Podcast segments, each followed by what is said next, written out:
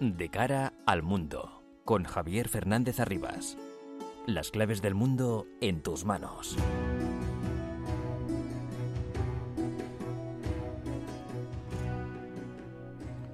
El mundo está muy revuelto y todo lo que pasa nos afecta cada día más. Son las 10 de la noche, comienza de cara al mundo en la sintonía de Onda Madrid para analizar todo lo que ocurre en este bendito planeta llamado Tierra.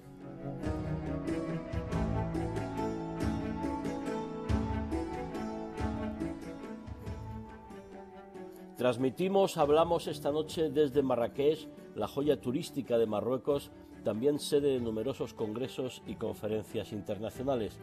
En esta ocasión, más de 2.000 dirigentes y expertos de países de todo el mundo, principalmente de África, participan en la segunda conferencia africana sobre la reducción de los riesgos sanitarios, un gran evento internacional que se celebra en Marrakech tres semanas después del terremoto. Todo funciona las labores de reconstrucción de los lugares dañados en la parte antigua de la Medina han comenzado. Hay que recordar que los efectos más graves y directos del terremoto se produjeron en las aldeas del, Alto Atlas, a unos 90 kilómetros de aquí, de Marrakech. Aeropuerto, autovías, transporte, taxis, hoteles, restaurantes, palacio de congresos.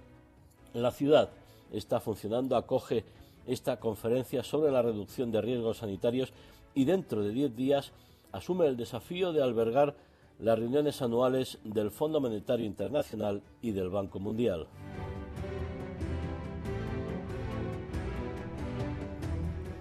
Un reto para el que se están dando los últimos retoques, los preparativos que significan un notable desarrollo para la ciudad roja marroquí, una ciudad espectacular con una plaza única llamada El Afna, los palmerales de las afueras, hoteles de los mejores del mundo como el Palais Selman o la Mamunia o Sofitel, o los riads restaurados en la Medina, una población muy hospitalaria y una gastronomía espectacular.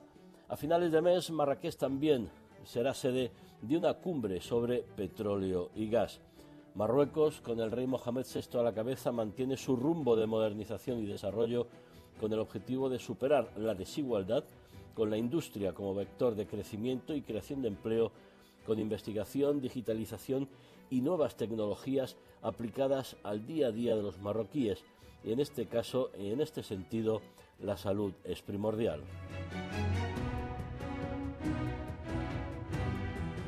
El gobierno marroquí, con su primer ministro a la cabeza y los ministros de Sanidad, de Agricultura, de Equipamientos y Agua e Industria, se ha volcado en esta conferencia el primer ministro Aziz Hanouch ha asegurado que la política proactiva de Marruecos y su estrategia preventiva contra los riesgos naturales y sanitarios con visión continental contribuye a tener una África unida y solidaria abierta a la cooperación internacional. Mientras, Mohamed Sadiki, ministro de Agricultura, ha señalado que Marruecos considera la seguridad y la soberanía alimentaria una prioridad estratégica para el desarrollo del país y el futuro de África. Mientras tanto, el ministro de Salud y Protección Social, Khaled Ait Taleb, ha resaltado que es la hora de África y no tiene tiempo que perder ante la necesidad de la gestión de crisis. Esta noche nos ocuparemos también, una noche más, de la situación en Ucrania con la visita del secretario general de la OTAN a Kiev. La adhesión de Ucrania a la alianza es solo cuestión de tiempo, ha asegurado Jens Stoltenberg. En Estados Unidos, Joe Biden insiste en el riesgo que supone Donald Trump para la democracia en Estados Unidos. En Nueva York, un juez ha dictaminado que Trump cometió fraude al inflar su patrimonio para engañar a bancos y aseguradoras. Y atención, mucha atención a lo que está ocurriendo con miles de personas en el enclave de Nagorno-Karabaj, la expulsión de los armenios. Sintonía de Onda Madrid de cara al mundo los viernes de 10 a 11 de la noche. Les habla desde Marrakech esta noche Javier Fernández Arribas con la asistencia técnica de José Manuel Hoyo. Los asuntos más relevantes de estos últimos días los resumimos en titulares con José María Martín y Álvaro Escalonilla.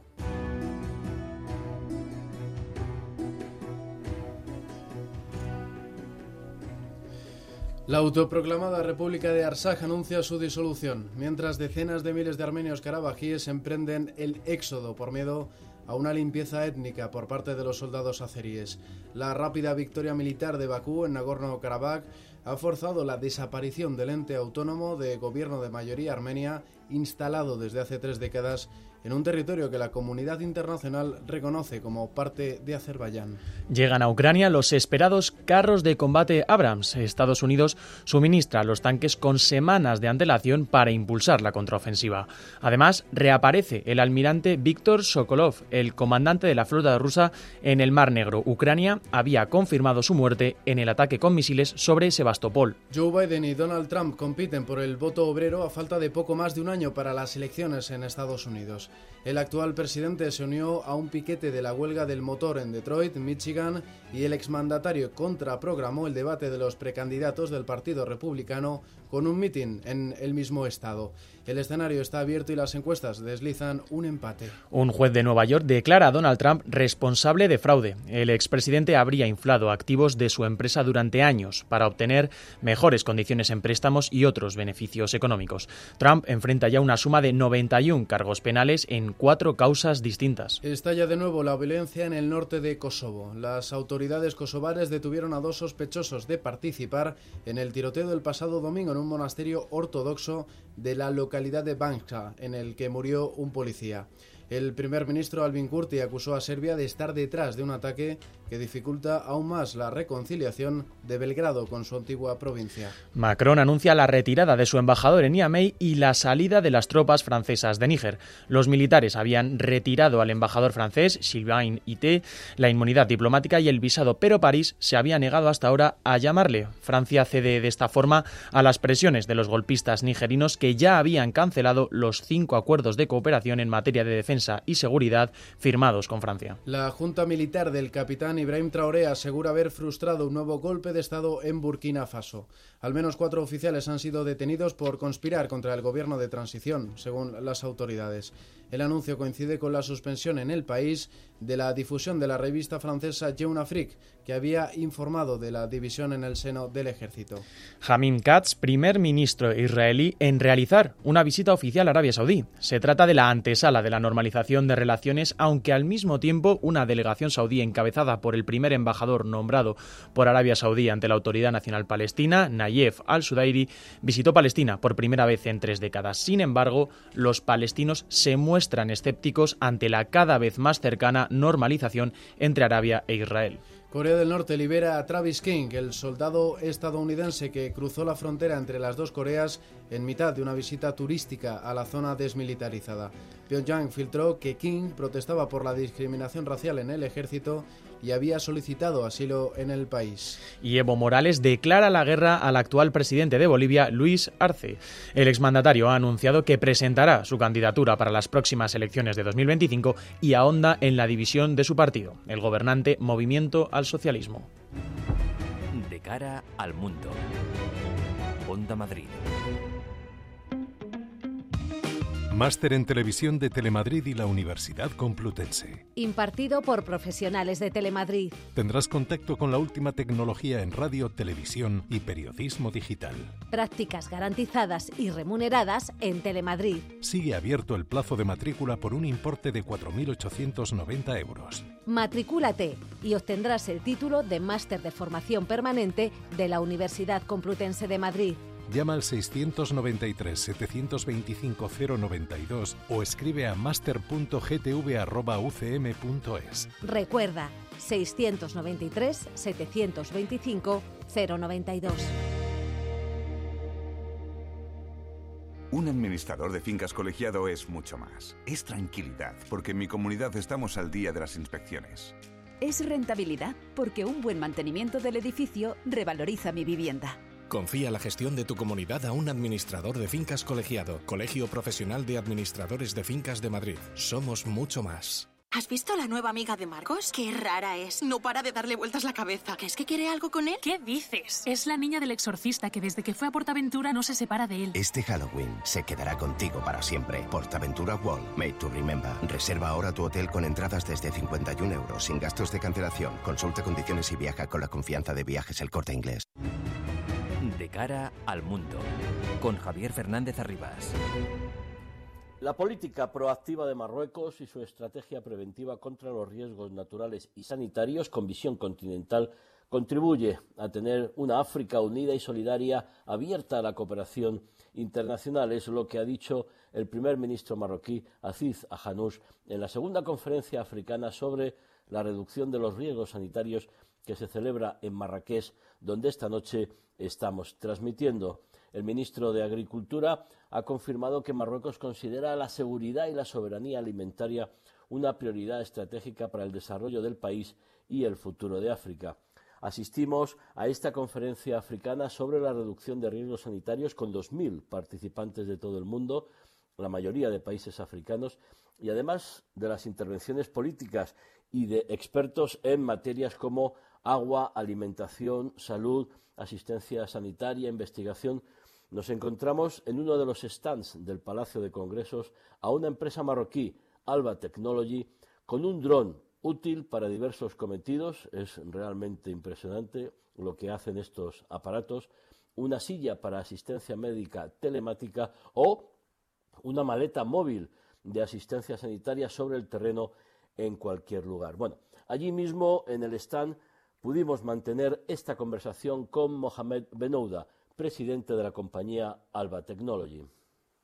En el Palacio de Congresos de Marrakech, donde se está celebrando la conferencia africana, conferencia internacional sobre reducción de riesgos sanitarios, nos encontramos en un stand donde la tecnología marroquí pues, se desarrolla de una manera realmente útil, impresionante y sobre todo eficaz en cuanto a servir para paliar en cierta manera o servir de ayuda en, cualquier tipo de desastre, bien con drones, bien con asistencia de telemedicina, en fin.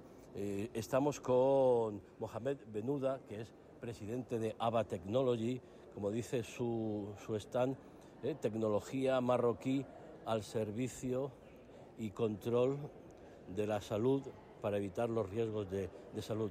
Eh, señor Benuda, muchas gracias por estar con nosotros. Muchísimas gracias y gracias por la entrevista. ¿Qué, valoración hace usted de, esta, de esta conferencia que se está celebrando hoy en, Marrakech? Esta conferencia es una, un señal muy fuerte de que Marruecos está levante y con que una, una visión real de Su Majestad Rey Mohamed VI, que, que ha conseguido movilizar rápidamente todos los esfuerzos de los marroquíes, sobre todo del Estado, para eh, en un momento muy rápido eh, estabilizar la situación y mostrar a, todo el mundo que Marruecos es un país soberano, soberano con su industria, soberano con, con sus equipos de salud, soberano con, con sus fuerzas de autoridad local y ha mostrado también que en dos semanas la cuestión se, ha estabilizado y este Congreso muestra que, estamos aquí eh, para mostrar que Marrakech eh, sigue con su actividad económica y, puede levantarse rápidamente. Hablamos en esta conferencia sobre reducir los riesgos para la salud. Eh, se ha hablado de los alimentos, una buena alimentación para mantener la salud, se ha hablado de el agua también, agua potable y accesible, pero nosotros y con su empresa queremos hablar de tecnología. ¿eh? ¿Qué hace su empresa? ¿Eh? ¿Qué tecnología tienen ustedes? Han desarrollado, además, una tecnología muy interesante para poder actuar en casos de, desastres, de catástrofes. ABA Technology es una empresa marroquí, eh, que es un grupo industrial tecnológico tiene una misión para preservar la salud, el medio ambiente y la seguridad. Y se inscribe perfectamente eh, en la visión real de la soberanía industrial y sanitaria. O sea que em, hacemos una, una, integración global desde la ingeniería hasta la, la, entrega del producto con nuestros, eh, em, nuestras fábricas que están en Buscura con un equipo de ingeniería y estamos eh, trabajando sobre tres temas principales, uh, three business units. La primera es la salud. Con la salud hacemos la fabricación local de soluciones de telemedicina, también de maletas médicas con dispositivos conectados de, de, consultoría con todos los, dispositivos, ecografía, para hacer la, la, temperatura y todo eso, es una, es una uh, rama de, uh, de ABA Technology que es una rama de salud y ahora tenemos una, una larga uh, gama de productos de, de los equipos de dispositivos conectados y hacemos la export, la, el export en Arabia Saudí, en, en el Ocean Pacific. Esa es la primera rama. La segunda rama es una rama de, uh, de Smart City, la, la, la gestión de, de, de, ciudades inteligentes, con una fabricación local de cámaras inteligentes, de captores de, calidad de, aire, calidad de agua, uh, con drones, con, y todo eso para uh, ayudar a prevenir los riesgos en, en el medio ambiente ¿ah? y la seguridad también de, los, de la población. Algo muy importante, por ejemplo, contra el COVID.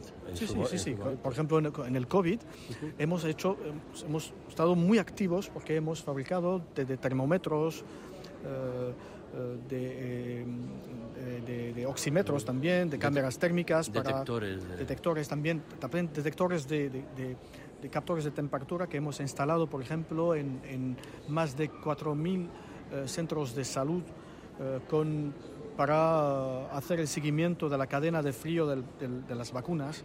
Eh, para verla, y hemos eh, instalado esos, eh, esos captores en, los armarios frigoríficos que están en, en, el centro de salud y ha mostrado que, que podemos prevenir y podemos salvar a las vacunas para que no se pueden perderse.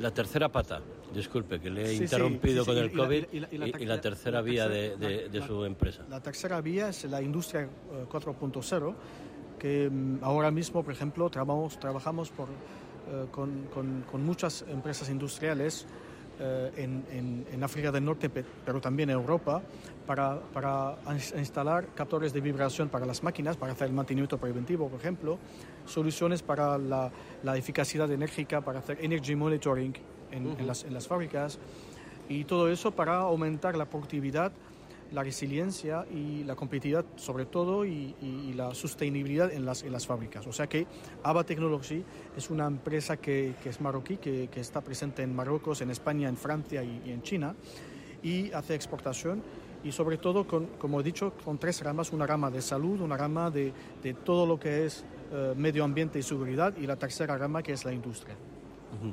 Ahí eh, ustedes son un exponente de un Marruecos muy, muy moderno, desarrollado sí, sí, sí, y que con su propia tecnología, entiendo, ¿no? Uh -huh. sus propias patentes están desarrollando todo, toda esta actividad. Es, es, que has visto que últimamente en el discurso real eh, del año pasado, por ejemplo, Su Majestad ha, ha hablado sobre la, la, la, nueva era industrial. Como sabéis que más de 15, 20 años Marruecos ha hecho una, un desarrollo fenomenal en industria de automoción, en la aeronáutica, en varios sectores, y ahora con un nuevo, con un nuevo uh, modelo económico que está basado, entre otras cosas, pero está basado en la, nueva era industrial y, eso que, que, nosotros invertimos mucha, muchísimo para, para uh, estar alineados con esta visión real de... Um, de, de, de, de, dar esa, esta nueva, nueva era industrial para Marruecos.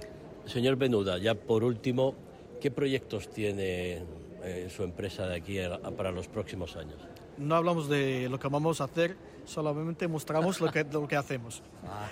Como se llama en francés, eh, no, es, no es la marketing de la, de la, de la promesa, pues el marketing de la prueba. Ajá. Sí, porque y además estamos viendo aquí, en la radio no lo podemos enseñar, pero hay un dron eh, sí, magnífico sí. que sí, tiene... para hacer la pulverización, por ejemplo, para, para todo lo que es la, la, la, salud de las plantas. Eso es muy importante en, para disminuir los riesgos sanitarios porque el del alimento, por ejemplo. Y en el otro lado del stand uh -huh. ah, está toda la, sí, hay, hay la de, medicina. La, todo, todos los equipos de, de, de, por ejemplo, cabin, maletas, todo lo que, lo que se necesita para, para eh, intervenir en, en, los defectos médicos y ayudar a la población con, con, con, proximidad y sobre el humanidad. sobre el terreno y allá donde se, se pueda Se pueda, exactamente. Pues Mohamed Benuda, presidente de ABA Technology, una empresa de tecnología marroquí, enhorabuena, eh, muchísimas gracias por estar con nosotros y seguiremos en contacto y muy pendientes de lo que ustedes eh, vayan haciendo aquí en Marruecos y por otras partes del mundo. Muchísimas gracias a usted. Gracias. De cara al mundo, con Javier Fernández Arribas.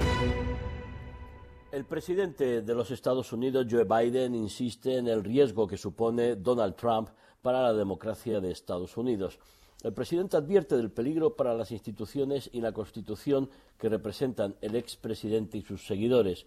El discurso de Biden en defensa de la democracia ha coincidido con la primera sesión de una comisión de la Cámara de Representantes para investigarle a él, investigarle formalmente como paso previo a un posible proceso político, el conocido como el impeachment. Los republicanos llevan años investigando a Hunter Biden, hijo de Joe Biden, por sus negocios en la época en la que su padre era vicepresidente. Por otro lado, las claves del dictamen que declara a Donald Trump defraudador en Nueva York. Según la Fiscalía neoyorquina, Trump infló su patrimonio neto personal ante las instituciones financieras en 3.600 millones de dólares. Un juez dictamina que Trump cometió fraude al inflar su patrimonio para engañar a bancos y aseguradoras. Aquí está, aquí está el kit de toda la cuestión referido a Donald Trump. Nos lo cuenta José María Martín. Donald Trump vuelve a estar en el punto de mira de la justicia estadounidense. El juez Arthur Engoron ha dado la razón a la Fiscalía Estatal de Nueva York, que lo acusaba, como bien decías Javier, de inflar activos de su empresa durante años para obtener mejores condiciones en préstamos y otros beneficios económicos. La semana pasada, la Fiscalía solicitó un juicio sumario parcial sobre el principal cargo del caso, el de fraude, contra Trump, sus hijos Donald Jr. y Eric, la organización Trump y varios socios, y deja para el juicio del próximo 2 de octubre el próximo lunes, otros seis delitos. Engoron considera que la Fiscalía, dirigida por Leticia James, ha demostrado que existe responsabilidad por parte de los acusados, entre los que también figuran Allen Beiselberg y Jeffrey McConney, dos antiguos ejecutivos de la organización Trump.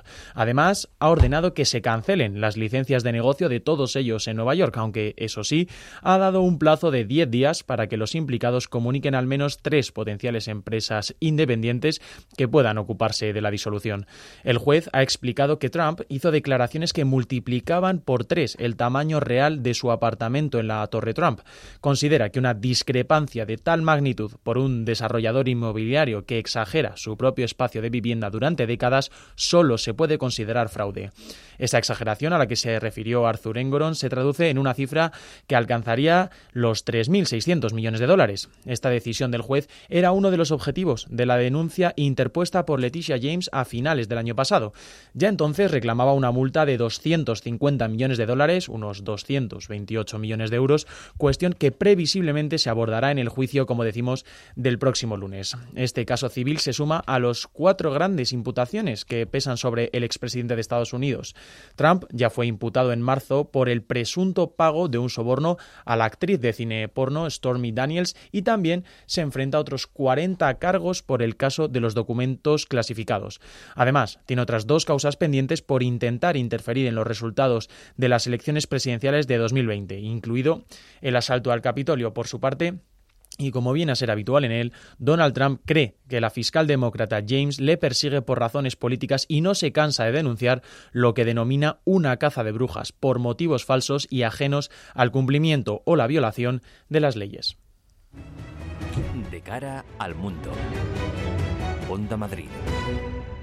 ¿Quieres renovar tu baño? En las tiendas Coisa encontrarás todo lo que necesitas. Azulejos, muebles, grifería, mamparas. Las mejores marcas al mejor precio. En Coisa somos especialistas en baños. Te esperamos en nuestras tiendas y siempre en nuestra tienda online grupocoisa.com. Coisa, distribuidor oficial Roca. Si lo que te separa del universo digital de tus hijos son puertas que todavía están cerradas, ¿cuántas estás abriendo?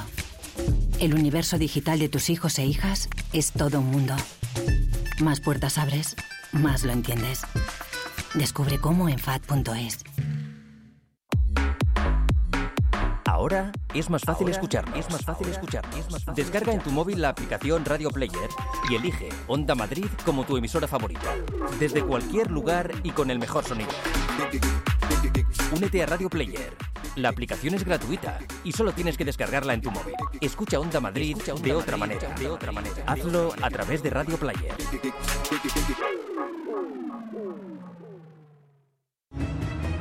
De cara al mundo, con Javier Fernández Arribas. El secretario general de la OTAN, Jens Stoltenberg, se reúne con Zelensky, con Volodymyr Zelensky, el presidente ucraniano, en Kiev, y le ha prometido más munición para el ejército ucraniano. El secretario general aseguró que la adhesión de Ucrania a la alianza es solo una cuestión de tiempo. Las tropas ucranianas, mientras tanto, repelen varios ataques rusos en el frente oriental y avanzan por el sur.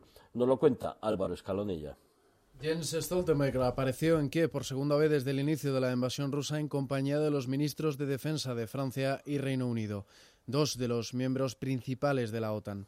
El secretario general de la Alianza dijo en una comparecencia conjunta con Volodymyr Zelensky que Ucrania está más cerca que nunca de formar parte de la organización, un mensaje potente que ha resonado en Moscú. Stoltenberg también aseguró desde Kiev que la contraofensiva avanza de forma gradual y que cada metro que recupera las fuerzas ucranianas es un metro que pierde Rusia.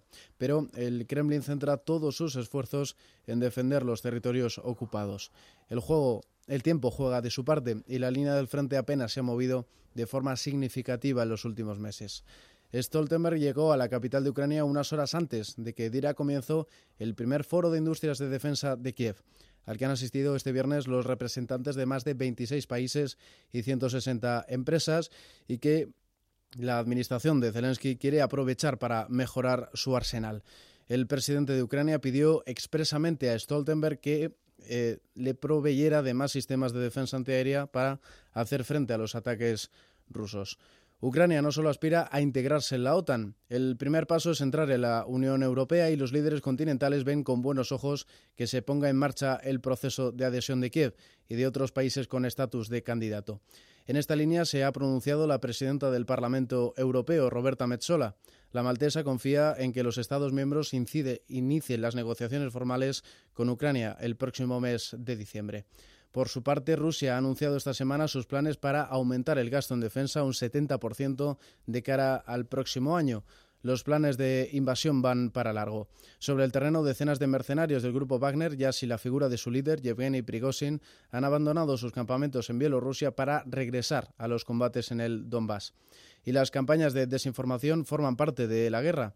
Por eso, el Ministerio de Defensa ruso trató de desacreditar a la inteligencia militar ucraniana con la publicación de unas imágenes en las que aparece el almirante Víctor Sokolov. Unos días antes, Kiev había confirmado la muerte del comandante de la flota rusa en el Mar Negro en el ataque con misiles sobre el cuartel general de Sebastopol, en el que murieron nueve altos mandos de la Armada rusa. El medio de comunicación militar ruso, Sveda, publicó incluso una entrevista con Sokolov, en la que aparecía en buen estado de salud después de participar por videoconferencia en una reunión del Consejo de Defensa de Rusia. Vamos a conocer más detalles, cómo está la situación sobre el terreno en Ucrania. Una noche más, María Senovilla, periodista, colaboradora de la revista Atalayar y de otros medios. María, buenas noches. Muy buenas noches, Javier. Eh, queríamos que nos comentaras el ataque ayer en una planta química en Adadvizka. El humo llegó hasta Kramatorsk, unos 100 kilómetros. Bueno, eh, hay que hablar también de los desastres medioambientales que está causando esta guerra y sin duda este de la planta de Azdivka es uno de ellos. Mira, el ataque se produjo en el contexto de una nueva oleada de ataques masivos. Ayer fueron atacadas duramente las ciudades de Odessa, contra la que Putin lanzó más de 30 drones, y también la ciudad de Gerson, donde murieron tres personas. Y aquí, en el frente de Donetsk, pues esos ataques rusos se perpetraron además con aviación y los ataques aéreos ya sabemos que tienen un poder de destrucción pues bastante aterrador. El más fuerte fue, como bien decías, en la planta de procesado de coque de Avdivka. Los vídeos del bombardeo que provocó un enorme hongo de, humo negro, te puedo asegurar que eran sobrecogedores. Pero es que, como has adelantado, el humo llegó hasta Kramatorsk. Yo estaba en la calle, fue al mediodía, cuando se produjo el ataque y empezamos a notar como un olor a hierro, una especie de olor a quemado, pero, pero metálico. Y el humo, pues eh, de repente, en, en, pocos minutos, envolvió toda la ciudad. Un humo que además picaba bastante en los ojos. La localidad de Abdivka, como bien dices, está a 100 kilómetros de Kramatorsk, al sur de Kramatorsk, para que nuestra audiencia pues, se pueda hacer una idea de la dimensión eh, del ataque contra esa planta química. Y mira, este ataque, que además constituye un nuevo ataque contra la infraestructura crítica relacionada con la calefacción, porque el coque, que es un derivado del, carbón, se utiliza como combustible para las calefacciones. Entonces, eh, creo que cuando empiece la temporada de frío, esto va a afectar no sé todavía a cuántas localidades, pero sin duda esto va a afectar al sistema de calefacciones. Y además, como bien decías, el daño medioambiental que ha provocado, pues no se nos escapa tampoco. No es algo aislado, Javier porque los bombardeos sistemáticos a las ciudades mineras e industriales de Donetsk, donde hay plantas como estas, van provocando pues la liberación de compuestos tanto en el aire como en el agua, eh, una liberación pues que ahora mismo no se va a analizar en mitad de la guerra porque hay otras prioridades, pero que a mí desde luego me parece más que preocupante porque todo esto se va acumulando durante ya 19 meses de invasión. Mira, otro dato para que nuestra audiencia se haga una idea. Hace poco yo hablaba con un oficial del ejército y me decía que tenía familia en Mariupol. Sabemos poco de lo que está sucediendo en esta ciudad, que está ocupada por las tropas de Moscú casi desde el principio de la invasión, pero todos recordamos los intensos ataques que Rusia lanzó contra la acería de Azovstal, donde se atrincheró y resistió durante 82 días el batallón Azov. Bueno, pues bien, a día de hoy sigue saliendo humo de forma frecuente de esas instalaciones que son inmensas, abarcan eh, casi la mitad de la ciudad y además eh, hay, hay, hay tramos que son subterráneos y además no es un humo normal. Me decía este oficial que un día el humo puede ser de color azul, otro día puede ser de color amarillo, que provoca tos, que provoca malestar en las personas que viven en las cercanías. Y como te digo, no tenemos demasiados detalles de cómo es la vida allí, porque Rusia tiene una política de comunicación bastante hermética en los territorios ocupados, pero sin duda eh, se está produciendo un daño medioambiental que está afectando a la salud de todos esos ucranianos que viven bajo la ocupación rusa en esta ciudad en concreto. Nos adelantaba Álvaro Escalonilla posible vuelta del grupo Wagner al frente oriental, bueno, vamos a ver porque el batallón checheno de Kadyrov parece que, ha pinchado. ¿Qué, futuro auguras tú a, Wagner ahora mismo si vuelve al frente oriental? Yo creo que ya está aquí. Además lo ha confirmado también, lo han confirmado también los servicios de, de, inteligencia británicos.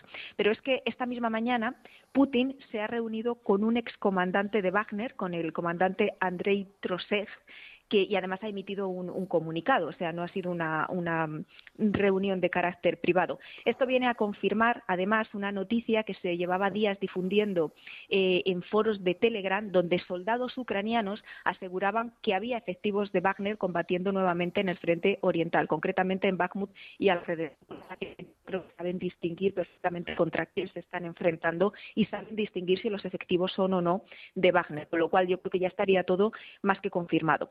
Volviendo a la reunión eh, de Putin, este comandante con el que se ha reunido es uno de los fundadores del grupo de mercenarios, yo creo que uno de los pocos que quedan, porque el Kremlin pues ha eliminado a la mayor parte de la cúpula de Wagner tras la rebelión de Prigozhin. Y con este encuentro yo creo que escenifican una especie de hacer las paces, eh, de que las relaciones entre el Kremlin y el ejército de mercenarios son buenas y que todo marcha bien. Lo cierto que, como has adelantado tú, el batallón checheno de Kadyrov, que relevó a Wagner en Bakhmut, eh, resultó ser un blup. Duró aproximadamente, yo creo que una semana, diez días. Los soldados ucranianos, mira, para que te hagas una idea, los apodaban el batallón TikTok, porque era en esta red social, que es una red social de vídeos cortos, sobre todo pues, pensada para gente joven, pues eh, decían que el batallón TikTok, el único sitio en el que presentaba batalla, era pues en esos vídeos que se publicaban en Internet. Y ahora mismo, en el frente de combate de Donetsk, ya ni siquiera se escucha hablar de ellos. Se intentó también, por otro lado, que los mercenarios de Wagner, tras la muerte de Prigozhin, se alistaran en el ejército regular de Moscú. No sé si recuerdas aquellos eh, llamados que hizo el Kremlin, ¿verdad?, para que formaran parte de las fuerzas regulares. Bueno, pues parece ser que fue una parte, un porcentaje muy pequeño el que lo hizo. Y por otra no parte. Se cobra lo, no se cobra lo mismo. no se cobra lo mismo, no son las mismas garantías, no tienen la misma equipación. En fin, combatir bajo las órdenes de los viejos generales soviéticos yo creo que no tiene nada que ver con cómo funciona el grupo Wagner y que va bastante contrario a sus intereses. Pero es que además, por otra parte, y esto no debemos de olvidarlo, el grupo Wagner eh, sabemos que lleva el peso de buena parte de los intereses de Rusia en diversos países africanos. Y sin duda, esto también es una razón de peso pues para que hagan esas paces, entre comillas, con el Kremlin. Se habló, tras la muerte de Prigozhin, de que otro ejército privado de mercenarios, perteneciente al actual ministro de Defensa ruso, todo se queda en casa, pues podría relevar a los Wagner en África. Pero se ha visto eh, que esto ha quedado también en agua de borrajas y por eso Putin está volviendo a tomar el control, en la medida de lo posible, sobre el grupo Wagner. Es que los intereses van mucho más allá de la guerra de Ucrania. Hablamos, ya te digo, de países pues en toda la zona Sahel eh, del continente africano y también, y también en Latinoamérica. Ya por último, brevemente, María, contraofensiva en Zaporilla. El Kremlin está construyendo una nueva línea de ferrocarril para unir Mariupol con el sur de, Rusia. Quizás que tengan problemas con, la logística. Pues esto viene a confirmar, Javier, algo de lo que hablamos hace unas semanas y que era cuando eh, el ejército ucraniano consiguió por fin ¿verdad? Pues nosotros mencionamos que la verdadera importancia de que tomaran esta localidad no era el enclave en sí, era que esta localidad abría paso a la Estamos teniendo problemas, está transmitiendo eh, María Senovilla desde Kramatorsk, que se nos está perdiendo la señal. Bueno, pues eh, este tema de, de em, la nueva línea de ferrocarril que parece que está construyendo Rusia, pues eh, si, acaso lo trataremos en la semana que viene. María, si me estás escuchando, muchísimas gracias. Te estoy escuchando, Javier. Se un poco la cobertura. Se nos ha ido. Nos hablamos la semana que viene. María, un fuerte abrazo, muy buenas noches. De cara al mundo. Onda Madrid. Lucas Martín, experto, analista internacional, autor de los libros Terror Global, Visión Global, colaborador también de la revista Talayar. Buenas noches. ¿Qué tal, Javier? Buenas noches. Lucas, es importante resaltar el estancamiento en casi todos los frentes. Hay movimientos, pero en el fondo hay cierto estancamiento, ¿no? Sí, así es, Javier. Eh, los avances tanto de uno y otro bando están siendo muy, muy pequeños, no significativos, y se está, digamos, intercambiando terreno eh, en un sitio y en otro. Es decir, ninguno de los dos contendientes están llegando a cabo avances realmente significativos.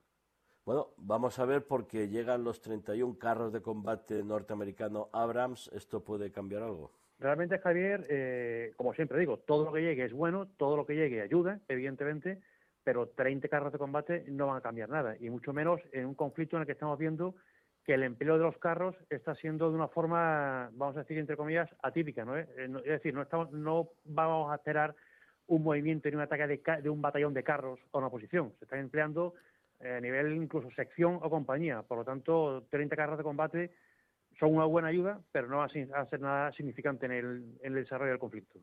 Sí, aquí lo que, los que están funcionando muy bien son los drones, ¿no? En este caso Rusia con los drones iraníes mejorados. Bueno, eh, Irán, los, drones, famosos drones Shahed, eh, fabricados en Irán, eh, Rusia los ha estado usando profusamente y ya se ha presentado una mejora de ese dron, porque si recordamos, eh, hasta ahora ya un motor de hélice y le van a implementar un motor a reacción, lo cual le, da, le, imprime más velocidad y, más alcance, con lo cual es más dificultad para la defensa antiaérea poder derribarlos. Los ataques a Odessa y el riesgo de una mayor escalada para evitar estos ataques eh, de, Rusia contra la infraestructura en Odessa que de la exportación de grano están llevando por la noche los barcos al margen rumano del río. Esto puede ser peligroso porque estamos hablando de un país de la OTAN, ¿no? Efectivamente, Javier, eso eh, tiene sentido que lo haga y es entendible, pero hay que recordar que cualquier buque cargado en grano, Rusia lo considera un, objetivo legítimo y el hecho de llevar los barcos a la margen rumana del río eh, por la noche para evitar esos ataques nocturnos eh, evidentemente aumenta el riesgo no de un ataque deliberado solo, a solo OTAN, sino que lo que se dice un error de cálculo o cualquier fallo se acabe atacando territorio rumano y nos veamos en una situación en la que ninguno nos queremos ver. Otra, otra cuestión, Lucas, puede que llegue el frío, puede no, va a llegar el frío dentro de pocas semanas. Se espera eh, una campaña de ataques con misiles, ¿no? Si nos damos cuenta, Javier, durante los últimos, yo diría casi el último mes o mes y poco, eh, los ataques, los famosos ataques nocturnos con misiles eh, por parte de Rusia, que fueron decreciendo en, frecuencia y en número, pero si lo seguía viendo, casi no se han producido, o se han producido muy testimonialmente muy pocos. Eh, esto nos indica que en Rusia está haciendo, está haciendo acopio de, munición, de misiles, pensando seguramente en la campaña de invierno para llevar un ataque, yo creo que incluso más duro que el del año pasado, contra toda la infraestructura ucraniana con la finalidad pues de causar eh, ese daño a la población civil y quebrar la punta de lucha de, Ucrania. Pedro González, periodista, colaborador de la revista Talayar, fundador del canal 24 Horas y también de Euronews. Eh, Pedro, buenas noches. Bueno, pues no es mi mejor día. Me he quedado sin teléfono móvil, una peripecia que en estos tiempos equivale a quedarte sin una herramienta de trabajo eh, de archivo y social realmente decisiva. Pero a pesar de ello, buenas noches, Javier. pues me ha entrado un cierto vértigo. ¿Qué haríamos ahora mismo sin, sin el Tamagotchi, sin, sin el móvil? Bueno, yo os quería comentar, eh, estoy en Marrakech, en la eh, conferencia africana sobre reducción de riesgos sanitarios, y hablando de drones, ¿eh? los drones que se, utilizan ahora en, Ucrania, bueno, drones para uso civil que han sido transformados. Y bueno, eh, eh, ayer pude estar con una empresa marroquí, Aba Technology, acabamos de escuchar a su presidente. Y lo que es la nueva tecnología, además tecnología competente marroquí, de cómo con los drones puedes llegar a muchísimos sitios, puedes realizar muchísimos análisis y luego además ellos tienen también telemedicina, ¿no? Eh, yo he, visto, por ejemplo, el contingente español en, muchos lugares realizar intervenciones por telemedicina, ellos también lo hacen, incluso tienen una maleta eh, móvil donde tú puedes hacer todo tipo de pruebas en lugares de catástrofes, desastres. Las nuevas tecnologías eh, están siendo un elemento clave que se puede utilizar en favor de los ciudadanos y en este caso para prevenir riesgos sanitarios también. Sin duda, yo creo que una de las cosas eh, importantes de esa conferencia a la que estás asistiendo es bueno que nos demos cuenta eh, con una visión europea e incluso de país del norte de que cada vez se van a producir más de este tipo de, de encuentros, de conferencias internacionales en territorio africano. Y bueno, pues es lógico que obviamente en uno de los países punteros ahora mismo del continente, que es que es Marruecos, pues que se celebren este tipo de, encuentros y de naturalmente que salgan, digamos, estos estos nichos eh, tecnológicos, estas presentaciones, estas eh, fiestas, por así decir, de, o, exposiciones eh, multinacionales en las cuales aparecen los avances más importantes de, de, en cuanto a tecnología, que se celebren precisamente en los países que en otras eh, y, en otros continentes que en otros momentos pues se consideraban el tercer mundo. Yo creo que esto es quizá lo más importante a resaltar. Y ya en, en respecto de la pregunta que hacías, pues es indudable. Es decir, que, que, estas tecnologías, por supuesto, bien aplicadas para fines pacíficos, pues obviamente van a dar un empujón sensacional al desarrollo humano y, empujón que naturalmente no solamente se va a emplear obviamente en, en mayor, mejores condiciones de vida de todo el mundo, menores riesgos sanitarios, que es el título precisamente de esa conferencia a la que estás asistiendo en Marrakech, e, e incluso, pues bueno, todos esos avances que se pueden compartir porque estamos en un periodo absolutamente de globalización de todo, de los riesgos, para bien o para mal. Y naturalmente, pues eh, las nuevas tecnologías, estas que son cada vez más desarrolladas y que se están implementando a velocidad verdaderamente de vértigo, van a suponer un antes y un después, justamente ya lo hemos dicho muchas veces, en este cambio de era en el que estamos asistiendo, ¿no? Un cambio que en el mundo, pues, eh, vuelvo quizá también a lo que decía antes, donde te quedas sin el móvil, pero bueno, evidentemente es el, es el riesgo que tiene, que te quedas prácticamente sin la mitad de tu vida.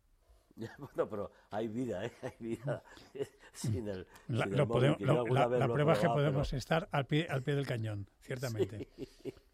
Claudia Luna Palencia, periodista, escritora mexicana, directora de Casa México, Málaga y Andalucía. Eh, Claudia, tú, por lo que yo recuerdo, llevas uno, dos o incluso hasta tres móviles, o sea que estás perfectamente pertrechada.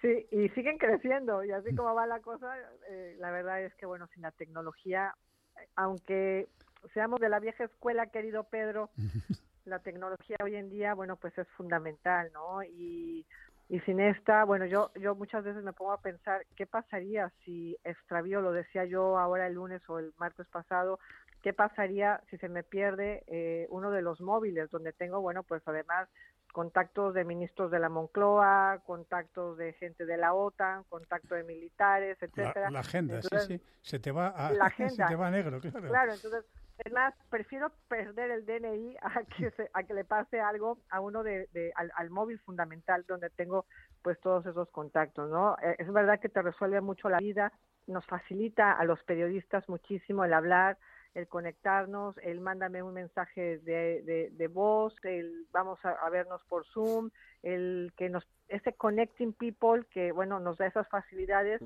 Y ahora, yo no me imaginé nunca eh, siendo periodista y estar a las diez y media de la noche eh, pues entrevistando a una persona, pero bueno, eso te da la facilidad, ¿no? Precisamente la tecnología y bueno, hay que rentabilizar, rentabilizarla a favor, desde luego. Sí, también te, te supone estar enganchado 24 horas. De todas maneras, hay una cosa que se llama la nube, donde tú puedes eh, subir todos los contactos, todo lo que tienes en el, en el teléfono para que si en caso de pérdida o robo o lo que sea, en, en algún dispositivo en algún disco duro.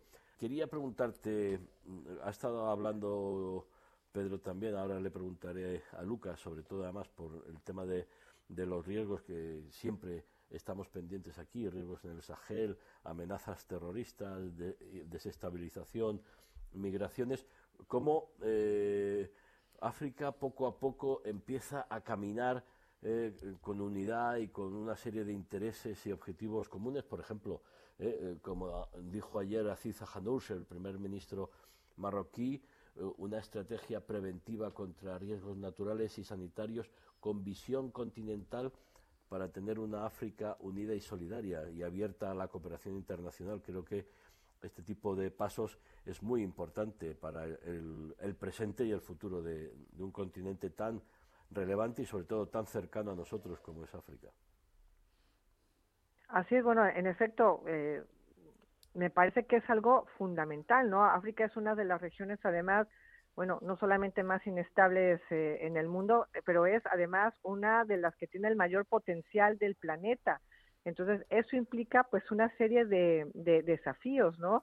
Creo que eh, pues hay muchos elementos dinamizadores que podrían en un futuro inmediato eh, situar y ubicar a África, bueno, pues como un eje muy importante también, ya no ese continente olvidado o ese continente problemático, sino que pueda tener realmente ese nuevo peso, ¿no? De África eh, dentro de no solo de la geopolítica mundial, sino también dentro de la geoeconomía, ¿no? Hemos hablado de esas rutas marítimas, de esos mares, hemos hablado de esas extensiones naturales, de esos lagos, de las tierras raras, de los minerales, del carbón, del gas, de las rutas de conexión. Y también hay que señalarlo de eh, ese potencial demográfico al cual si empoderas, si le das eh, medios eh, económicos, significa el que puede tener una expansión de su clase media que eso significa, por supuesto, pues un potencial de negocio no solo para Europa, sino para otras partes del mundo, ¿no?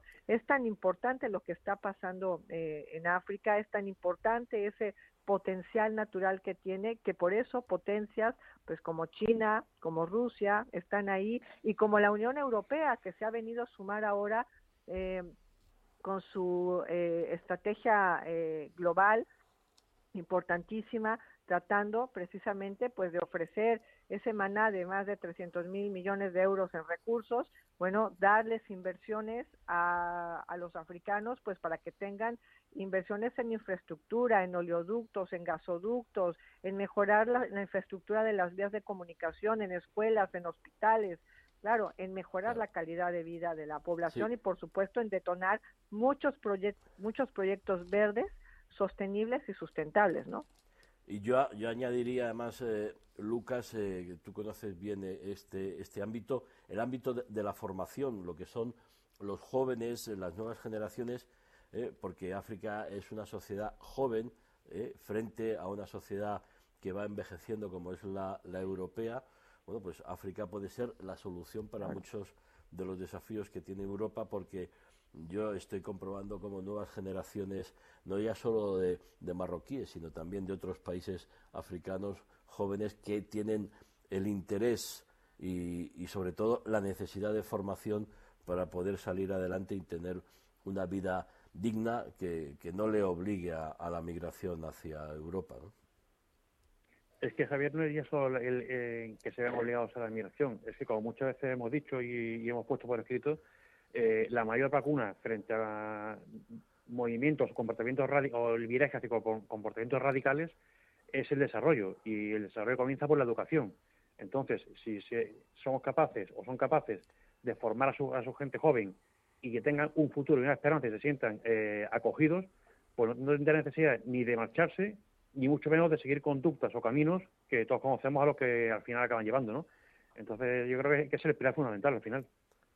Pedro, estás muy preocupado por la situación en, Estados Unidos, muchas veces lo hemos hablado. Yo soy de eh, la teoría que Donald Trump hace todo lo que hace precisamente para evitar lo que ha hecho un juez de Nueva York, y es, oiga, sus empresas, cuáles son sus eh, movimientos, qué es lo que usted ha hecho, y por fin un juez de Nueva York ha entrado en, calificar que los movimientos, la sobrevaloración de las empresas Trump, pues lo ha hecho para engañar a aseguradoras, etcétera, y bueno, y ahí se le abre también otra vía judicial muy muy relevante. Bueno, yo creo que hay muchas, eh, hay, el cerco al que fuera eh, presidente de los Estados Unidos se está se está estrechando y si es verdad que bueno mm, estas cosas que pasan en Estados Unidos quizá a lo mejor no pasarían en otros sitios. Pero aquí se, se sigue el, el proceso ese de que en español se llama que dinero llama a dinero. Y evidentemente esa práctica de sobrevalorar tus propios activos y lo, lo que tienes y sobre todo en un sitio donde se confía a pesar de todo de los papeles en, en, la palabra, pues naturalmente tiene repercusiones para obtener préstamos y otras ventajas económicas. Pero claro, evidentemente eh, también y conforme a la moral puritana, Mm, protestante, lo que sí pasa es que si te cogen en un renuncio, es decir, si has mentido, pues esa mentira no es no es eh, baladí, o sea, no tiene su coste y justamente es el que en estos momentos le han descubierto al, al, al expresidente Trump.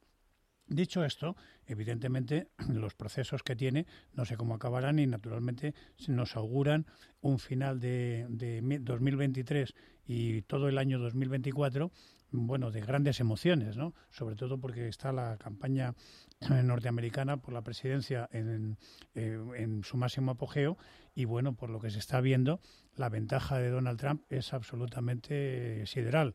Tanto es así que en el último debate, a siete, pues eh, él mismo lo ha calificado y dice, bueno, están luchando por ser mi vicepresidente. Es decir, o sea, se ausentó, naturalmente, se marchó a Michigan, allí para justamente donde había estado precisamente el presidente Biden, eh, cosa insólita también, un presidente en ejercicio poniéndose al lado de los sindicalistas de, la industria del motor. Eh, pero bueno, él justamente también dijo, dice, elegidme a mí y vuestros problemas eh, se resolverán, porque ya me encargaré yo de ello. ¿no? Quiere decirse que, naturalmente, Donald Trump ahora mismo, bueno, saca una ventaja, tiene un 54% sobre eh, de todo el de todo el porcentaje de los aspirantes en el Partido Republicano y bueno, le siguen a muchísima más distancia todos los demás, es decir, parece que se destaca un poco la embajadora Nikki Haley y bueno, pues eh, se han diluido prácticamente todos los demás. Quiere decirse eh, con ello que bueno, que mm, yo le he oído justamente esta semana al ministro eh, perdón, en el debate que tuvimos eh, de la Asociación de Periodistas Europeos eh, sobre el futuro de Europa, una afirmación justamente a, algún exministro y es vicepresidente de la Comisión Europea decir que si Trump, Trump eh, terminara siendo otra vez presidente, que aquello iba a ser un calvario, se sobreentendía que para Europa. Sí, para todos, pero Claudia, tú que eres poco amiga del señor Biden, también tiene problemas, porque los republicanos parece que están dispuestos a plantearle una investigación que, que pueda llevarle a un impeachment. Claro, y bueno, esto es parte de los juegos políticos también, ¿no? De estos juegos preelectorales que hay, porque está, pues bueno, la Casa Blanca de por medio. Y, Biden, bueno, eh, sabemos que tiene ahí una patata caliente, que su hijo eh, Robert Hunter Biden, ¿no? Este eh, abogado que tantos dolores de cabeza le han dado, no solo por su comportamiento, no solo por todo lo que se dice alrededor de él, no solo también por sus negocios, ¿no? Que incluso llegó a estar relacionado pues con negocios poco claros eh, en, Ucrania, ¿no? Eh, es un cofundador, recuerdo, de esta empresa Rosemont Seneca Partners, una consultora internacional que además, eh, bueno, pues también ha sido señalada por eh, negocios pocos claros. Entonces hay, pues bueno, hay ahí de por medio pues una guerra entre los, entre Biden que trata de, bueno, de poner a Trump eh, pues como un delincuente, ¿no? Con todos estos escándalos que están saliendo alrededor.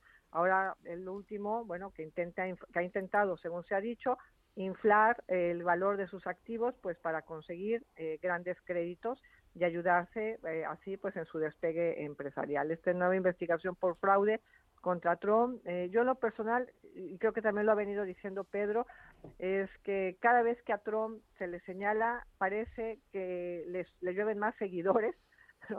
Eh, eh, justamente Biden tiene, Biden tiene y logra el efecto contrario de lo que esperaría, ¿no? Esperaría erosionar cada vez más la figura de Trump y justamente logra Biden o los demócratas exactamente lo contrario, porque se sigue fortaleciendo la figura eh, de Trump en cuanto eh, a popularidad. Eh, de hecho, tiene abiertas ya varias líneas de donaciones para su precampaña y está recibiendo dinero, ¿no? Está recibiendo fuertes cantidades de dinero para esa precampaña de Trump. Y hoy por hoy... Es algo, es algo que efectivamente se entiende poco, sí. Y no ocurre solo con Trump, en algunos otros sitios no se entiende cómo algunos dirigentes pueden recibir eh, los votos. Nos quedan 40 segundos, Pedro. Sí.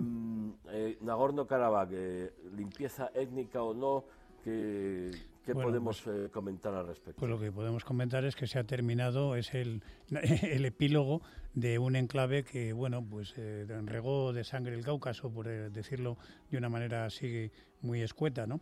Y lo que sí es cierto es que, bueno, eso ha durado muchísimo tiempo. En concreto, las hostilidades comenzaron hace mucho, es decir, cuando las dos regiones cayeron bajo, vamos, los dos países, Azerbaiyán y Armenia, cayeron bajo, bajo la bota de la Revolución Soviética y bueno, pues eh, se creó justamente en la región de Nagorno-Karabaj, eh, poblada por un 95 de armenios, recibió un estatus de provincia autónoma, pero dentro de la República Socialista Soviética de Azerbaiyán. Lo que ha pasado después ha sido que con sucesivas eh, guerras, es decir, sobre todo después de la, de la caída del Imperio Soviético, pues no se había resuelto el problema, hasta que aprovechando justamente ahora eh, que Rusia, que era la potencia mediadora, pues estaba bastante enfrascada o está bastante enfrascada con Ucrania, por lo que hemos hablado tantas veces, ¿no? Pues los, los pequeños conflictos se aprovechan para el momento, ¿no? De, de descuido de esa vigilancia. Justamente Azerbaiyán ha conquistado, ha reconquistado o, recuperado, como ellos mismos dicen, eh, su integridad territorial. Eso significa, pues bueno, no sé si limpieza étnica o no, pero de momento han salido ya 70.000 armenios, o sea, eh, de esta república, pero de etnia armenia, camino de Armenia, lo cual va a provocar eh, automáticamente está provocando ya una crisis humana, sobre todo porque mm, todo, todo eso naturalmente hay que darles alojamiento, etcétera, etcétera. Y, no cabe la menor duda, o por lo menos a mí no me cabe, que Azerbaiyán va a repoblar todo ese territorio con, eh, con sus propios habitantes azeríes. Eh, el, mal fario de los armenios a lo largo de la historia. Lucas, Claudia, Pedro, muchísimas gracias. Un saludo desde desde Marrakech, eh, muy buenas noches y feliz fin de semana. Feliz fin de semana a todos, compañeros. Igualmente, un saludo. Cuídense mucho, un abrazo. Gracias. A punto de dar las 11 de la noche de este viernes 29 de septiembre, hasta aquí, de cara al mundo, esta noche desde Marrakech. En Onda Madrid ponemos las claves del mundo en sus manos. Feliz fin de semana les habló Javier Fernández Arribas.